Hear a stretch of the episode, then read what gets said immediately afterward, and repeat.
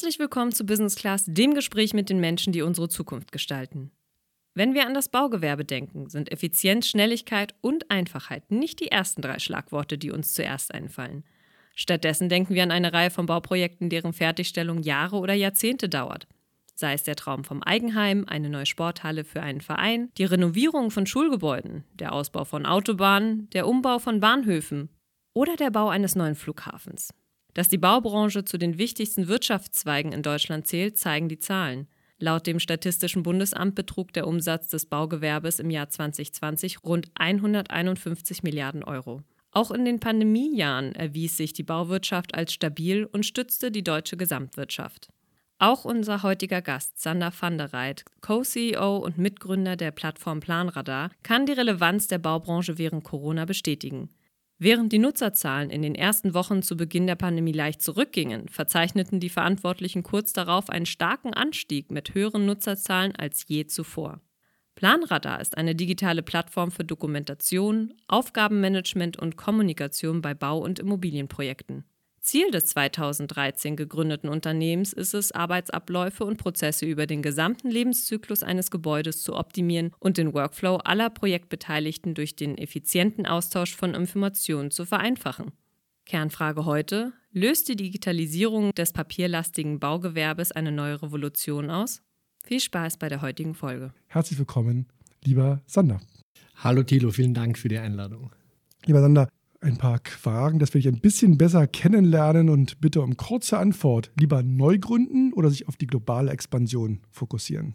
Globale Expansion. Lieber selbst eine Softwarelösung programmieren oder die Entwicklung finanzieren? Selbst programmieren.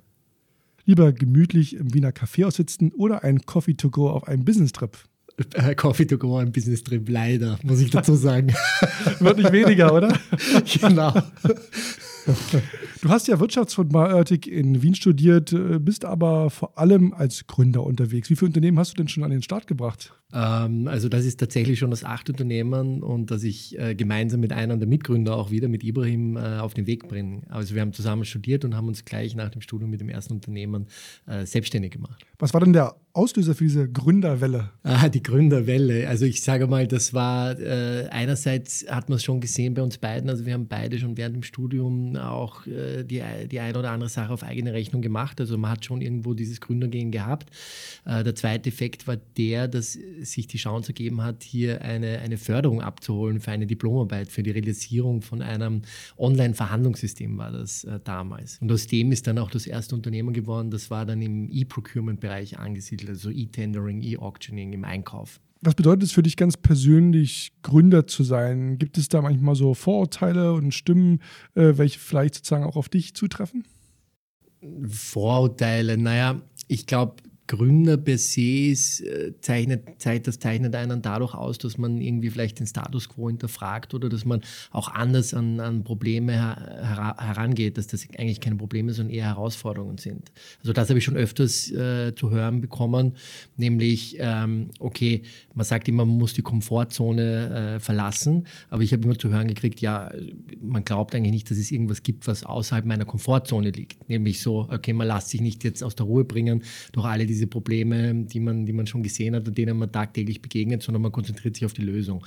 Mag allerdings jetzt auch vielleicht damit zusammenhängen, dass man, wie gesagt, schon ein paar Sachen gemacht hat und schon ein paar Mal auf die Nase gefallen ist auch. Wie bist du denn jetzt von den IT-Startups, die du vorher gegründet hast, nun zur Baubranche quasi gekommen? Ähm, also das ist aus dem Netzwerk heraus passiert. Also Ibram und ich haben die, die zuvorgehende Firma verkauft und waren dann in dieser berühmten Zwei-Jahres-Phase mit der EBIT-Karotte auf die zweite Tranche und haben dann schon langsam angefangen, uns umzuschauen, was wir als nächstes machen und sind dann aus dem Netzwerk heraus mit Domagau in Kontakt gekommen. Äh, der ist der Mitgründer, der die Idee hatte zu dem Ganzen, also kommt selber aus der Bau- und Immobilienbranche, über zehn Jahre lang Projektleiter und der hatte die Idee, eben diesen, diesen äh, äh, Prozess, der geprägt war oder immer noch ist in vielen Fällen, durch Bleistift und Papier zu digitalisieren. Und da sind wir eben in den, Austausch gekommen, äh, haben periodisch immer wieder zusammengesessen, B2B SaaS vor allem auch immer, also das war auch unsere, in der Vergangenheit immer das Thema, das wir getrieben haben. Und dann ist es über den MVP in die Sales-Strategien gegangen und dann irgendwie ist es dann richtig losgegangen. Stelle ich mir vor, dass du vielleicht von der Idee am Anfang jetzt nicht ganz so begeistert äh, warst, weil Baubranche ist vielleicht nicht so das most sexy thing aus deiner Sicht jetzt, ne, als, als Gründer, der nach dem nächsten großen Ding schaut. Was war so der Punkt, wo du den niederkannt hast und gesagt, Mensch, das ist es und da kann was richtig Großes draus werden und wo du sozusagen bei dir so diesen, diesen Funken ausgelöst hast und ja, einen Freund mal beraten und mal drüber brainstormen ist jetzt eine, zu sagen, I go all in und das ist jetzt das, was ich groß machen will, ist ja nochmal eine andere Sache. Da muss man eigentlich drei Effekte benennen, nämlich also das als erster Punkt, ich habe das Thema schon irgendwo interessant äh, gefunden, weil ich habe dann auch aus dem familiären, familiären Umfeld äh, mich schon ein bisschen so mit Immobilien, Real Estate auseinandergesetzt, bei ein paar Projekten mitgemacht und kann mich noch erinnern, dass ich auch mit Ibrahim im Austausch war. Wir haben gerade das nächste gesucht, haben gesagt, hey, wenn ich es mir aussuchen könnte, eigentlich so eine Kombination von diesem you, you know, sustainable oder diesem stabilen, wertschöpfende äh, Industrie, wo jetzt wenig passieren kann, also kein 0-1-Thema und der Digitalisierung. Das wäre doch ideal Jahr. Und dann ist diese Idee um die Ecke gekommen vom Domagoj und da muss ich dann sagen, meine erste Intention war, ich habe mir gar nicht vorstellen können, dass es das noch nicht gibt. Weil um, im Grunde ist es ja nichts anderes als ein Ticketing-System für das echte Leben. Äh, und ein Ticketing-System gibt es in der IT seit, weiß ich nicht, 30 Jahren. Äh, also da war ich ganz überrascht, dass es sowas noch nicht gibt. Und dann der, der wirkliche Trigger, äh, wie du es genannt hast, wo man all in geht. Wir haben da damals mit unserem MVP dann die erste Sales-Kampagne gestartet, so im deutschsprachigen Raum und haben gesagt, wir gehen mal auf ein paar hundert Unternehmen, die wir quasi quasi kalt äh, kontaktieren und ihnen mal erzählen, was wir da so haben. Und eine unserer vorigen Firmen, die war auch im, im Sales-Bereich, also wir hatten so eine Sales Agency mit knapp 100 Leuten, die verkauft haben und deswegen haben wir einen Zustand quasi zu dem ganzen Sales-Thema. Und wir sind da eben kalt rausgegangen in die Baubranche, B2B und wir hatten äh, knapp 70 Prozent positives Feedback. Das heißt jetzt natürlich nicht, dass die alle 70 Prozent unsere Kunden geworden sind, aber 70 Prozent haben mit uns geredet, haben gesagt, hey, das ist interessant und wir haben noch keine andere Lösung am Start. Sprich, man hat so ein richtiges Opportunity-Window sehen können und dann war das so für uns der, der, entscheidende Moment, wo wir gesagt haben, das ist es, da gehen wir voll rein. Seid ihr auch ein ungewöhnlich großes Gründerteam. Äh, wie habt ihr euch zusammengefunden und wie organisiert ihr da eure Arbeit? Weil das ist ja wirklich, äh, eine Zahl acht waren es, glaube ich, was du sagen Nein, nein, tatsächlich sind es fünf, fünf, Gründer, ja. fünf Gründer sind äh, Was ja doch schon eine erhebliche Zahl ja, ist. Ja, ja, genau. Also das haben wir auch, also wir wir, sind fünf Gründer und wir waren auch zu dem Zeitpunkt, wo wir die erste Finanzierung dann gemacht haben, die Seed-Runde auch, glaube ich, fünf plus eins, also noch ganz am Anfang und wir Gründer. Ähm, das ist auch eine Frage, die wir oft bekommen haben. Aber das ist der große Vorteil, dass wir jetzt ähm, im Domain-Know-how wirklich jeder in einem anderen Bereich war. Also Domagoj aus der Branche, Ibrahim und ich, wir haben uns schon jahrelang gekannt, also wir haben uns so die verschiedenen, sag ich mal, CEO-Themen gut aufgeteilt und zwei Techniker, einer klassisch CTO, einer für die ganzen mobilen Themen. Also es war sehr gut aufgeteilt, plus alle Gründer haben vorher schon mal etwas anderes gemacht. Sprich, die Erfahrungen sind schon da ähm, und man hat so diesen gemeinsamen Nenner gehabt. Und ähm, ja, im, im Endeffekt äh, wie haben wir uns organisiert? Also wir haben immer unser, und die haben wir nach wie vor, unsere monatlichen Founder-Show-Fixes, wo wir zusammensitzen. Ganz am Anfang waren die immer sehr, sehr laut und da wurde immer sehr, sehr viel geschrieben, wie man sich vorstellen kann, auch starke Persönlichkeiten. Ähm, und da haben dann auch die ersten Mitarbeiter immer gesagt, das habe ich unlängst wieder gehört, äh, die haben gesagt, naja, wenn man hat schon gemerkt, wenn es laut geschallt hat durchs Büro, dann, oh, die sitzen wieder zusammen. Aber gleichzeitig äh, war die Situation da, dass man gewusst hat, jeder, der hier äh, seine Meinung vertritt, ja. der will das Beste fürs ja, Unternehmen. Total. Das heißt, ich kann mir denken, du bist ein Idiot genau. und das, was du sagst, das stimmt nicht. Aber ich weiß im Grunde, der sagt das nicht, weil er. aufs gleiche Ziel. Genau, der sagt er nicht, weil er mich nur ärgern will, sondern er will das Beste und das ist seine Meinung. Das heißt, man hat sich trefflich anschreien können, zwei, drei Stunden lang und dann ist man nachher gemeinsam ein Bier trinken äh, gegangen. Äh, genau. und der Schnitzel hat dann trotzdem noch geschmeckt. Ganz genau, ja. Welche konkreten Erfahrungen aus deinen Gründungen vorher haben dir denn bei Planradar weitergeholfen? Wo musstest du oft dran denken, Mensch, habe ich schon erlebt? Oder hier, da habe ich schon eine Lösung parat. Gab es so Momente, ähm, wo du ähm, gesagt hast, also es Der Papa zeigt euch. Ja, ja, ja, das nicht. Also wir haben ja alle schon was gemacht, aber es, äh, tatsächlich kann ich sagen, da gibt es so drei Key Learnings auch, die, auch aus der Vergangenheit, nämlich Themen, die, wo es dann nicht so gut äh, funktioniert hat. Also vielleicht noch im Detail, wir haben noch drei andere Unternehmen, die sind up and running mit eigenem Management, aber nicht so skalierbar wie Planradar. Wir haben zweimal verkauft und zweimal erfolgreich liquidiert. Und gerade äh, dort bei diesen er erfolgreichen Liquidationen, wie ich es gerne nenne, weil es viel, viel schwieriger ist, Konkurs zu gehen, ähm, da hat man am meisten gelernt. Und ich glaube, das Nummer eins Learning war, man muss in seiner Domain bleiben. Also eins, was nicht funktioniert hat bei uns, da wollten wir ein bisschen diversifizieren, haben gesagt, hey, wir machen so ein äh, Fast Chain. Also wir sind dann quasi in den Food-Bereich gegangen und haben so healthy Fast Food gemacht, solche Raps. Mhm.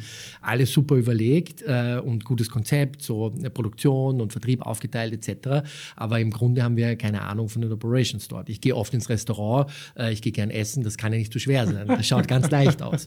Also mein erstes Learning, äh, es kommt immer auf die Domain drauf an. Also wenn du das Domain-Know-how hast, dann kannst du dich sicher bewegen und viele Fehler vermeiden. Zweites Learning, äh, und das ist, glaube ich, eh klischeehaft oder abgeklatscht, es, ist, es kommt immer aufs Team drauf an.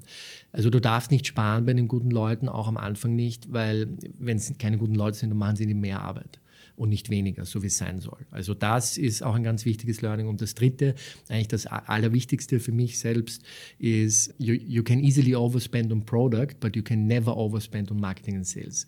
Und dafür werde ich dann oft gegeißelt für diese Aussage, weil gerade im deutschsprachigen Raum, in, den, in, dem, genau, in der Ingenieurskultur, da wird ja sehr viel Wert genau aufs Produkt gelegt. Und das Produkt ist auch wichtig, also bitte nicht falsch verstehen. Aber es ist nochmal viel wichtiger, ob du das auch tatsächlich an den Mann bringen kannst. Und das ist ja eine der großen Stärken beispielsweise der Amerikaner oder im angelsächsischen. Raum. Wem sagst du das? das ja, ja, ja, ja genau, da kennst du dich viel besser die, aus als ähm, ich. Europäer da mit ihrem Storytelling und mit ihrem Verkauf sind doch nicht so dran sind, gerne sich beschweren, wir haben doch das bessere Produkt und wir sind ja, doch günstiger, ja. schneller, was auch immer, wo ich immer sage, was nützt es der Beste zu sein, wenn andere sich besser verkaufen. Ganz genau. also das haben wir auch am eigenen Leib erfahren, dass wir sehr viel ins Produkt investiert haben und dann oftmals auch ohne uns die Frage zu stellen, für dieses Feature können wir damit einen Euro mehr verdienen oder nicht. Also man hat dann so im, im stillen Kämmerchen ein bisschen entwickelt. Das war auch ein Learning aus der, aus der Vergangenheit. Gute Leute, gutes Produkt, das heißt auch, das kostet alles Geld. Wie war dort der Weg? Waren die Investoren begeistert gleich von der Idee? Meine, heutzutage ist ja der ganze Sektor PropTech eigentlich gang und gäbe. Es gibt Experten, mhm. Investoren, äh, die sich da wirklich in dieser Domain auch super auskennen und entsprechende Netzwerke. Als ihr gestartet wart, war das vielleicht nicht noch nicht unbedingt so. Wie waren da die ersten Schritte und wo steht ihr heute? Ähm, also, da, da hast du vollkommen recht. Zum damaligen Zeitpunkt gab es den Begriff, glaube ich, PropTech noch gar nicht. Also, wir waren, sind da in dem Bereich schon auf, äh, unterwegs gewesen, bevor das definiert wurde. Mittlerweile wird es schon separiert zwischen PropTech und Contech. Äh, also, es, es geht mhm. immer weiter und immer tiefer. Bei uns war es so, wir haben ja das Produkt Ende 14, Anfang 15 auf den Markt gebracht, mhm. haben aber unsere Seed-Runde erst im Frühjahr 17 gemacht. Mhm. Äh, zu dem damaligen Zeitpunkt hatten hatten wir schon so 500.000, 600.000 Euro wiederkehrende Lizenzeinnahmen. Mhm. Das heißt, die Traction war schon da und war gut. Das haben wir selbst finanziert oder aus dem Cashflow. Sprich, zu dem Zeitpunkt, wo wir äh, die Seed-Runde gemacht haben, äh, konnten wir viele Fragen schon äh, vorwegnehmen. Also ich habe mich dann immer so gern äh, positioniert damals ähm, äh, in dieser Richtung, dass ich sage, schau mal hier, das ist ein funktionierendes Modell und da oben wirft man einen Euro rein und unten fallen 10 Euro raus. Willst du das haben? Ja oder nein? Das ist die einzige Frage. Frage. Alle anderen Fragen stellen sich nicht. Das ist natürlich ein bisschen plakativ jetzt, das weißt du. Aber quasi, was ich sagen will, wir hatten einfach schon die Traction und deswegen war es nicht so schwierig für uns. Es ist immer schwierig, das brauche ich nicht betonen, aber es war sicher leichter äh, und wir konnten viele Fragen vorwegnehmen. Das war die Seed-Runde und wir haben dann äh, circa äh, oder knapp zwei Jahre später äh, dann unsere Series A gemacht. Da war es dann richtig leicht, weil wir hatten sehr gute KPIs und die Leute sind eigentlich zu uns gekommen. Also wir haben keinen einzigen VC aktiv angesprochen, sondern waren eigentlich alle schon bei uns und haben immer nachgefragt, wie schaut es aus, wie schaut es aus, wie schaut es aus, wann macht endlich die Runde. Ich meine, das ist auch Arbeit, also das empfehle ich auch jedem immer, nach der Runde ist vor der Runde, also immer diese quartalsweisen ne? Updates ja. machen, auch wenn das viel Arbeit ist, aber das ist wichtig, weil im Endeffekt die meisten Runden werden nicht von den neuen Neuansprachen getrieben, sondern von denen, die schon die ganze Zeit mit dir in Kontakt ist, sind ja. und sehen deine, deine Entwicklung. Und da sind wir damals rausgegangen und hatten, glaube ich, nach drei, also gut vorbereitet. Wir haben sehr viel Zeit in das Deck und alles gesteckt. Und ich glaube, so mit Version 23 sind wir dann rausgegangen und hatten innerhalb von drei Wochen die ersten Termsheets und nach fünf Wochen hatten wir über zehn Termsheets liegen. Konnten es uns sozusagen aussuchen. Ja. Und die Series B, die wir jetzt gerade abgeschlossen haben Anfang dieses Jahres, die wollten wir eigentlich unter uns zwei gesprochen, ganz privat wollten wir die ja gar nicht machen, sondern da wurden wir äh, quasi in die Preemption getrieben. Ja. Jetzt im Nachhinein betrachtet natürlich äh, ein Zeitpunkt, sehr großer ja, Vorteil. Genau, also wirklich, heute sprechen wirklich, Juni 20. Äh, sagen wir Glück gehabt, 22, aber ja. irgendjemand Bekanntes hat mal gesagt, immer Glück ist auch Können und äh, dementsprechend. Man soll das Geld ja auch nehmen, wo man es haben kann und auch zu der Bewertung, wo man es genau. haben kann. Ne? Und wenn man zu lange wartet, ne? die, die haben wir jetzt genau. die letzten zwei Jahre ja erlebt, ständig neue Themen. Ne? Ob das mal eine Pandemie ist, mal ein Krieg, mal die Wirtschaftskrise etc. Also das ist ja irgendwo dann immer ein niederrichtiger Zeitpunkt. Insofern, wenn man das Window genau, Opportunity ja. hat, ne, sollte man es dann auch ähm, entsprechend nutzen. Ja, definitiv. Ähm, jetzt haben wir viel über, über Geld gesprochen. Nochmal vielleicht den interessanten Punkt, dass mittlerweile sich das sogar in PropTech und Construction Tech aufteilt. Mhm man könnte euch ja auch easy in die SaaS-Schublade schieben Ja. und wahrscheinlich noch ein paar mehr Schubladen auch. Ja. Wie positioniert ihr euch aktuell? Also was ist sozusagen euer, eure Positionierung aktuell? Ähm, also das ist natürlich eine sehr gute Frage, äh, Thilo, nämlich von der Positionierung her. Wir sind ja mal per se B2B SaaS. Also das heißt, ähm, ist eine, eine, eine Softwarelösung für den Businessbereich oder Geschäftsbereich. Wir haben angefangen in dem Vertical Bau eigentlich, also nur Bauphase, äh, Bauindustrie.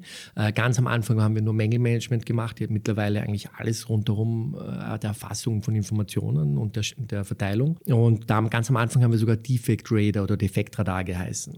Und damals waren wir sicher ein Contec, wenn es den Begriff gegeben hätte natürlich. Aber unsere, unsere Anwender haben sehr schnell sehr viele andere Sachen auch gemacht. Also jetzt aktuell wird, werden wir tatsächlich am kompletten Immobilienlebenszyklus eingesetzt. Sprich, wir sind PropTech und Contech und es geht eben auch von der Planungsphase über die Umsetzungsphase bis in den Bestand hinein, wo auch jetzt die Property Manager, Facility Manager, auch die Asset Manager unsere Kunden sind. Deswegen ist das, ist, ist man da ein bisschen vielseitig. Hinzu kommt auch noch, dass wir sehr viele Kunden auch aus äh, verwandten äh, Verticals haben. Also nicht nur Bau, die Immobilienindustrie. Also sehr viel Infrastruktur, Schiffsbau beispielsweise auch, äh, Flugzeug, Maintenance, äh, also quer durch die Bank. Und das sind tatsächlich schon äh, knapp 35 Prozent der DAX 40 Unternehmen sind äh, unsere Kunden. Und also da, da geht es sehr in die Breite, also auch aus dem Pharmabereich. Also eh, wie gesagt, sehr breit, weil am, am Ende des Tages alle diese Anwender, die sprechen von unterschiedlichen Dingen, die, die reporten unterschiedliche Informationen, die haben unterschiedliche Formulare oder Dokumente. Aber dieser Hauptanwendungsfall, dass die auf eine einfache Art und Weise draußen vor Ort Informationen äh, und Mobilinformationen erfassen müssen und die dann aufbereiten und Reportings erstellen auf eine einfache Art und Weise, die haben sie alle gemein. Und wir haben es geschafft, dieses Customizing von der Metaebene auf die Anwenderebene zu bringen. Sprich, jeder Anwender kann für sich selber genau definieren, welche Formulare hat er, welche Informationen erfasst er, welche Reportings. Alles in 100% Self-Service. Und das hilft uns natürlich sehr in dieser Skalierung. Wie viele Mitarbeiter habt ihr eigentlich aktuell, um ein bisschen einzuschätzen können, wie groß ihr seid? Ähm, also wir sind, äh, wie gesagt, waren wir so Anfang 2017 waren wir zu fünft und jetzt sind wir knapp 350 Mitarbeiter. Wow, das ist ja also, mal ein Wachstum. Es ja geht dahin, Achtung. aber Genau. wir, wir suchen noch äh, ca. 200 weitere Positionen sind offen. Auf was, denn ihr Jahr. seid ja in so einer interessanten Schnittstelle zwischen der digitalen Welt und der sehr physischen Baubranche sozusagen. Was für Mitarbeiter braucht ihr da genau? Also wir suchen aktuell quer durch die Bank alle möglichen Mitarbeiter, aber wie ich schon eingangs erwähnt habe mit meinem Learning, wir sind als Organisation sehr Marketing- und Sales getrieben auch. Das heißt, ein Großteil, mehr als die Hälfte aller unserer Mitarbeiter sind Marketing- und Sales getrieben, also in den verschiedenen Growth-Teams. Das heißt, wir suchen aktuell in den entsprechenden Bereichen, vor allem auch getrieben durch unsere Expansion. Also wir eröffnen dieses Jahr oder haben schon eröffnet ähm, sechs, sechs neue äh, Regionen, also in den Americas, USA, Brasilien, Mexiko und äh, in Middle East, APEC haben wir quasi die Emirate, äh, Singapur oder Da Südostasien. gebaut, man. Ja, da wird viel gebaut. Äh, Emirate und Saudi-Arabien bewegt sich ganz, ganz viel. Ähm, dann Südostasien auch, da gibt es auch viele interessante Märkte, von denen man es gar nicht erwartet. Ich gebe ein Beispiel, Vietnam oder Indonesien, ganz interessant. Und Australien auch. Also dort haben wir schon äh, People on the Ground und das ist vielleicht dann auch ein, ein interessanter Aspekt hier. Ähm, wir haben, wir werden mit Ende dieses, diesen Jahres 18 Standorte haben in Europa und im, im, im Rest der Welt. Und das ist ja eigentlich bis zu einem gewissen Grad untypisch für ein, für ein Online-Startup oder eine SaaS-Lösung, überall on the ground zu gehen. Ähm, es würde ja theoretisch äh, auch einfach, äh, jeder könnte online die Kreditkarte durchziehen und Kunde werden. Wir haben aber schon früh gemerkt, dass unsere Branche, die ist, äh, um es positiv zu anders. formulieren, sehr traditionell. Ähm, und es ist heute auch noch so, dass wir 60 bis 70 Prozent unserer Kunden von Bleistift und Papier konvertieren. Also der, und es ist noch sehr viel analog und diese Leute kannst du auch nicht alle online abholen. Das heißt, für uns sind wichtig diese traditionellen Kanäle. Also wir haben PR-Agenturen in allen Ländern, wir machen Events, wir machen Partnerships und wir, es ist genauso wichtig, dass wir People on the Ground haben. Also unsere Consultants, die im Netzwerk sind, die die Leute treffen, face-to-face. Und es ist am Ende des Tages People's Business. Und ich glaube, es ist fast in allen Branchen so, möchte ich behaupten. Aber bei uns ist es noch sehr stark ausgeprägt. Gibt es so ein paar Leuchtturmprojekte, die du ähm, so im Kopf hast, wo du sagst, Mensch, da sind wir besonders stolz drauf, dass man uns da einsetzt oder, oder vielleicht auch kuriose Einsatzmöglichkeiten, wo man sagt, oh, das hätten wir auch nicht gedacht, äh, dass man uns dafür nutzen kann. Also wir haben, wir haben sehr, sehr viele tolle Projekte, ähm, wo wir eingesetzt werden. da ein paar herauszupicken ist schwierig, aber wir haben jetzt beispielsweise ein interessantes aus Österreich wäre das ÖMTC Headquarter, das ist so das Pendant aus Österreich zum Arbö, sage ich mal. Dort waren wir von wirklich von von der Ausschreibung, da wurden wir in die Ausschreibung gepackt, äh, bis jetzt in, den, in, die Bestandsverwaltung mit dabei beim gesamten Projekt. Ähm, das steht so bei der Tangente, das ist eine, so eine Stadtautobahn in Österreich. Da fahrt, glaube ich, die Hälfte von Wien jeden Tag an dem Gebäude vorbei und ärgert sich, weil sie im Stau stehen. Und äh, da waren wir mit dabei und dann beispielsweise die Elbphilharmonie, da waren wir auch mit dabei am gegen Ende hin. Ähm, also manche Anwender haben behauptet, wenn wir schon früher mit dabei gewesen wär, wären, dann wäre es vielleicht schneller gegangen. Ähm, aber Berliner Flughafen mal fragen. Die haben da viele immer noch Baustellen. Ja, also es sind tatsächlich ähm, 70 Prozent der, der Firmen, die da hauptsächlich tätig waren oder sind, sind unsere Kunden. Okay. Aber es, äh, wir wurden dort nicht eingesetzt. Viele Tickets sagen wir so. wahrscheinlich. Sagen, nein, wir wurden dort nicht eingesetzt. Achso, okay. Das, da gab es, aber ich will nicht näher drauf eingehen. Naja. Okay, naja, aber das sind ja natürlich Dinge, was sich ja zeigt. Ne? Ja, aber es gibt, also wir haben ja. wirklich sehr viele Flughafen Athen ja. ist ein interessantes mhm. Projekt. Ähm, die ganzen alle Lighthouse Projects von der, von der Signa beispielsweise mhm. sind wir auch überall dabei. Wir haben den einen oder anderen Fußballverein auch schon, äh, wo wir mhm. die Fußballstadien dort Stimmt. maintainen. Also wirklich viele tolle Sachen. Und wie ist da sozusagen das Abrechnungsprojekt? Je mehr Fehler, desto besser? Äh, ähm, nein, also natürlich, je, je, wir, wir sorgen dafür, dass äh, äh, weniger passiert, weil wir diese ganzen Folgefehler vermeiden. Aber am Ende des Tages, unser Modell ist userbasiert. Das heißt, mhm. es gibt monatliche oder jährliche Lizenzen, die man nehmen kann. Das ist all in, da ist ist alles dabei, Training, Support etc., mhm. ähm, weil die Lösung ist so einfach, da müssen wir nicht viel machen. Deswegen das könnte ja für ein Stadion auch dann, auch wenn es ein großes Projekt ist, nur einer sein, der da durchläuft, die ganzen Fehler sozusagen markiert und reportet und hast nur eine Lizenz verkauft. Wie muss man sich das vorstellen? Ähm, naja, also man sagt, also im Schnitt, äh, was ich dir sagen kann, ist bei den Projekten, die wir haben, das kommt natürlich auf die Größe an, aber mal im Schnitt sind 14 Unternehmen beteiligt an einem Projekt. Also es gibt natürlich auch Projekte, da sind 300 Firmen pro Unternehmen sozusagen eine Lizenz? Ja, naja, zumindest eine, aber ich sage mal, wir haben dann noch jetzt bei den Großunternehmen, die haben so 20, 25 Lizenzen mhm. im Schnitt, geht aber rauf bis 600, 700, ja. 800 Lizenzen. Und jetzt im, im KMU-Bereich, im kleineren Segment, haben die so, sagen wir mal, drei bis fünf mhm. Lizenzen im Schnitt. Und wir haben aber genauso gut auch diese auch One-Man-Shows, also Einzelkämpfer, die uns einsetzen. Das mhm. sind circa 10 Prozent unserer Was kostet so eine Lizenz dann? Also, ungefähr? also das geht los bei 29 Euro im mhm. Monat und das ist eben der Einzelkämpfer. Mhm. Dann im Schnitt kann ich mal sagen, ist es so circa 90 Euro im Monat mhm. ist so im Schnitt pro, per, pro, pro, Lizenz. Pro, pro, Lizenz. Ja, genau. Okay. Und dann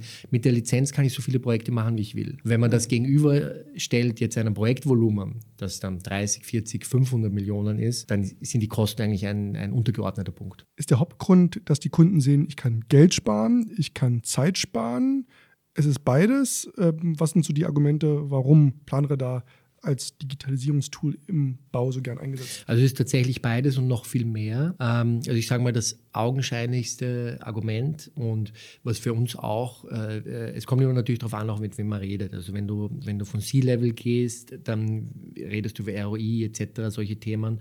Ähm, wenn du auf, dich auf den Anwender fokussierst, dann geht es ja darum, was der Anwender persönlich davon hat. Und da ist es meistens dann die Zeitersparnis. Und bei uns spart sich der Anwender im Schnitt sieben Arbeitsstunden pro Woche. Das ist fast ein Arbeitstag. Das heißt, aus anderer Sicht allein nur äh, von dieser Arbeitszeitersparnis ähm, hat man schon einen Return on Investment von über 900 Prozent. Ähm, wie funktioniert das? Man muss sich das so vorstellen, dass wenn ich jetzt traditionell auf eine Baustelle oder in ein Bestandsobjekt gehe, für jede Stunde, die ich dort Informationen erfasse mit äh, großen Architektenplänen, wo man sein Kreuz drauf macht, Fotos, Fotoapparat, Diktiergerät und dann muss ich das nachher in eine kilometerlange Excel-Liste packen. Die schicke ich dann herum via E-Mail, das schaut sich eh niemand an, so ungefähr. Ähm, aber für jede Stunde, die ich dort Informationen erfasst, brauche ich nochmal ein bis zwei Stunden im Büro für die Aufbereitung. Und das, das kann ich mir sparen, das geht dann auf Knopfdruck. Oder auch die Tatsache, dass alle auf der gleichen Informationsgrundlage arbeiten. Da gibt es einen äh, digitalen Plan, der ist die Grundlage für alle, der ist immer aktuell, weil das ist ja auch ein sehr großes Problem. Also es gibt Studien, die sagen, 0,8 bis 1,2 Prozent von den Projektvoluminas, also von Gesamtkosten, gehen dafür drauf, dass Leute nicht auf den aktuellen Plangrundlagen arbeiten, weil die verändern sich ja auch laufend. Und das ist da kommt man dann schon in den Bereich der eigentlich noch viel interessanteren Effekte, nämlich Vermeidung von Folgefehlern, Ressourceneinsatz. Also ich sage, wenn die Bau, also wenn die, nehmen wir die Automotive Industry oder die produzierenden Unternehmen, die produzierende Industrie, wenn die so eine Ressourcenverschwendung hätten, wie, sie, wie es auf der, in der Bau- und Immobilienindustrie bei manchen noch passiert, äh, dann wären die alle schon Konkurs gegangen, weil die können sich das gar nicht leisten. Und da sieht man, also ich sage jetzt nicht, dass wir hergehen können und wir sagen, mhm. wir merzen das komplett aus, aber es ist schon sehr ein, groß, ein sehr großes Spektrum oder ein sehr großes Boulevard, wo man hineinstechen kann und dort Optimierungen und Einsparungen erzielt für den Kunden. Merkt ihr noch kulturelle Unterschiede? Du hast gerade gesagt, in so vielen verschiedenen Ländern, in Südostasien, in, Amerika etc. unterwegs. Gibt es da Unterschiede, wo ihr sagt, also in einigen Ländern werden deutlich weniger Fehler reportet, wenn man da ein bisschen toleranter ist und sagt, nach, wenn der Spaltmaster nicht so doller ist oder, keine Ahnung, die Tapete hier nicht so akkurat verklebt ist. Ist, sehen wir nicht als Fehler und in Deutschland wird dann jedes, jeder Millimeter, der nicht ganz aktu ja. äh, akkurat also gebaut ist. Na, natürlich, definitiv, oder? hast du recht. Ähm, aber auch nochmal, es geht ja natürlich noch weit über die, die nur das Mängelmanagement geht es noch hinaus. Also sehr viel breiter. Es geht auch nur einfach um Fortschrittsdokumentationen, um Zertifizierungen, um, um Übergaben, um Due Diligence-Themen. Also es kann nahezu alles sein. Und ganz klar, regional gibt es da sehr starke Unterschiede.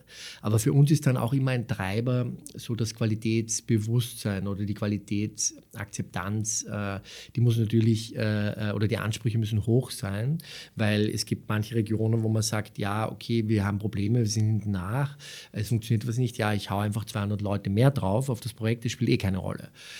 Das ist natürlich dann nicht, äh, äh, oder sie sind noch nicht so weit in, in, in diesem Prozess, in dieser Entwicklung, dass ein Thema wär, wäre, aber wir sehen ganz stark, dass das losgeht. Also wir sind auch in Ländern wie Nigeria oder Ägypten haben wir unsere Kunden. Also wir haben tatsächlich schon aus über 60 Ländern Kunden. Und ähm, ja, regionale Unterschiede sehen wir vor allem auch am, am Grad der Digitalisierung oder im Sinne der allgemeinen Akzeptanz von IT-Lösungen. Also da gibt es Märkte, wo man äh, quasi featuregetrieben argumentiert, also wo man reingeht, nehmen wir beispielsweise UK, also da ist es schon angekommen, dass die Digitalisierung was bringt und äh, da geht es eher darum, ähm, ja, was kann ich alles besser machen. Und dann in anderen Regionen, beispielsweise Südosteuropa ist ein Beispiel, da sind wir hingegangen und da war es ganz viel Education. Da musste man den Leuten sehr viel zeigen, ja, was, ah, okay. was ist überhaupt möglich ah, okay. dadurch. Mhm. Und das sind natürlich zwei ganz unterschiedliche Vertriebsansätze. Aber ganz lustig, vielleicht als Schlusssatz zu dem Thema, wir sehen die gleichen Wachstumsraten in, in, in solchen unterschiedlichen Märkten. Mhm. Natürlich geht es immer von einem Approach, anderen, aber eine andere, ja, anderer mhm. Approach. Man geht von einem anderen Level Mhm. aus oder man startet auf einem anderen Level mhm. natürlich, mhm. aber die, die relative Wachstumsrate ja. ist die gleiche. Mhm. Ist interessant. Gibt es aus eurer Perspektive in den Gesprächen mit den Kunden Wünsche an Feedback und Features, wo ihr sagt, Mensch, das wollen wir noch machen? Also gibt es so Side-Produkte oder Side-Projekte, wo ihr sagt, Mensch, da merken wir, da ist ein großer äh, Bedarf, ein Need, da wollen wir noch hin? Ähm, natürlich laufen, das passiert die ganze Zeit. Also wir haben tatsächlich solche Produktfokusgruppen, äh, die monatlich stattfinden. Also das sind einerseits aus unseren ganzen Abteilungen die Leute dabei, also aus, aus Produkt, aus Marketing, aus Sales. Das Feedback dann zusammentragen. Genau, mhm. und äh, dann nehmen wir auch so Friendly Customers mhm. immer wieder mit rein oder Sales-Partner. Und da gibt jeder seinen Input und dann wird das gescored. Und dann hat man am Ende dann ein Ranking, weil jeder kann mhm. Punkte vergeben den verschiedenen mhm. Themen. Wie wichtig einem Genau, und dann gibt es ein Ranking, nach dem wird umgesetzt. Weil wenn man das nicht so herangeht an die Sache, dann wird meistens nur der gehört, der am lautesten schreit und das ist im Regelfall Sales. Und, und so stellen wir sicher, dass da alles beachtet wird. Und das ist so quasi dieses äh, On the Run. Und dann haben wir zusätzlich immer solche Produktinitiativen jedes Jahr. Also dieses Jahr haben wir drei. Eine davon ist schon live, das ist Planer der Connect. Ähm, da haben wir die Möglichkeit geschaffen, jetzt mit einer Middleware, dass man äh, so äh, No-Code, Low-Code äh, basiert äh, Integrationen bauen kann und zusammenziehen kann und dann sehr leicht im äh, Bestandssystem integrieren kann. Also sei es ein SharePoint oder SAP oder was auch immer oder was, was auch immer es gibt im Unternehmen. Und da kann man diesen Kommunikationsfluss dann sehr leicht äh, aufsetzen oder ohne, dass man Programmierkenntnisse ja. braucht. Und die anderen beiden Themen gehen so ein bisschen ins Projektmanagement und ein bisschen so in die Dokumentenverwaltung hinein. Verstehe. Du seid ja schon quasi an der Schnittstelle von der physischen Welt und der digitalen Welt unterwegs. Man kann ja nicht nur in der physischen Welt bauen, sondern auch in der digitalen Welt Welt, Stichwort Metaverse. Ähm, durch NFTs können dort Bauten geschaffen werden, vermarktet werden, ähm, etc. Äh, reizen euch diese Möglichkeiten von Metaverse und NFTs ähm, oder sagt ihr, nee, also wir fokussieren uns auf die echte Welt, was da im digitalen Raum gebaut wird, ist nicht unser Ding? Ähm, also das ist natürlich alles wahnsinnig spannend und klingt auch wahnsinnig interessant. Aber wenn wir jetzt unsere Hauptbranche anschauen und eh, wie ich dir gesagt habe, in 60 bis 70 Prozent der Fällen, da geht es darum, dass man die Leute vom Bleistift und Papier auf ein mobiles Endgerät bringt. Und wenn ich dort mit, mit Metaverse und NFT antanze, dann äh, ernte ich äh, wahrscheinlich äh, nicht nur äh, verwunderte Blicke, sondern Spott und Häme. Und ähm, da, da, sind wir jetzt in unserem Bereich noch nicht so weit. Ähm, also es gibt beispielsweise BIM, Building Information Modeling, das wird schon seit Jahren gewälzt. Also geht es einfach um, darum, dass man so einen digitalen Zwilling schafft von einem Gebäude. Das ist auch noch nicht angekommen, obwohl es das Thema schon seit Jahren gibt. Mhm. Also das wird in der Planung sehr wohl, also die sind da schon weiter, aber in der Umsetzung, glaube ich, unter 5% der Unternehmen nutzen das.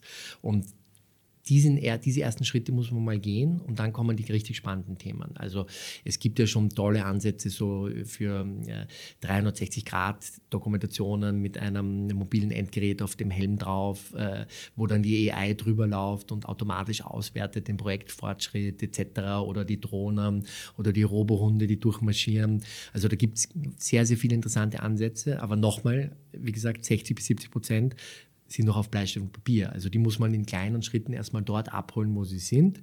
Und dann kann man Step by Step äh, quasi diesen Erfolgsweg gehen. Wunderbar, lieber Herr Sander. Das ist eine unglaublich spannende Reise, die er durchmacht. Und von den vielen Startups, die du gründest, hast mit Abstand wahrscheinlich das auch erfolgreichste, äh, gehe ich äh, von aus. Und ich vermute, dass ihr noch viele Jahre lang dort äh, weiter bauen werdet und hier was ganz Großes ähm, schaffen werdet. Digitalisierung der Baubranche, wo werden wir dann in fünf bis zehn Jahren stehen, wenn wir uns dann wiedersehen?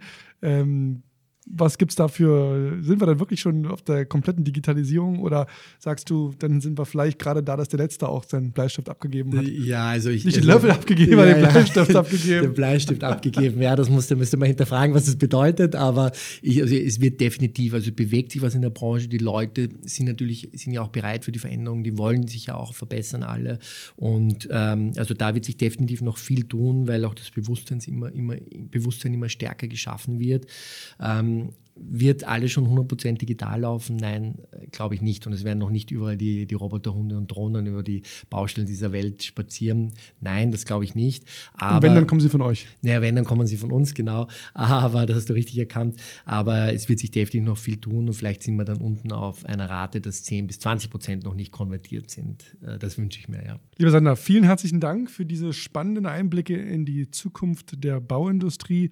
Danke, dass du heute unser Gast warst und vielen, vielen Dank und alles Gute für die Zukunft. Danke vielmals. Danke, alles Gute. Und liebe Hörerinnen und Hörer, wenn ihr Lust habt, mehr von den Menschen zu hören, die unsere Zukunft im digitalen Bereich so stark beeinflussen, dann bitte abonniert uns, hört uns auf allen Kanälen, wo es gute Podcasts gibt, ob das bei Apple ist, bei Deezer, bei Spotify oder bei deinem Podcast-Host deines Vertrauens. Wir sind da, klick uns an, Gib uns ein paar Sterne, lass gerne auch einen Kommentar da. Wir freuen uns auf das nächste Mal, wenn wir wieder mit den Menschen sprechen, die unsere Zukunft bauen. Vielen Dank und bis bald.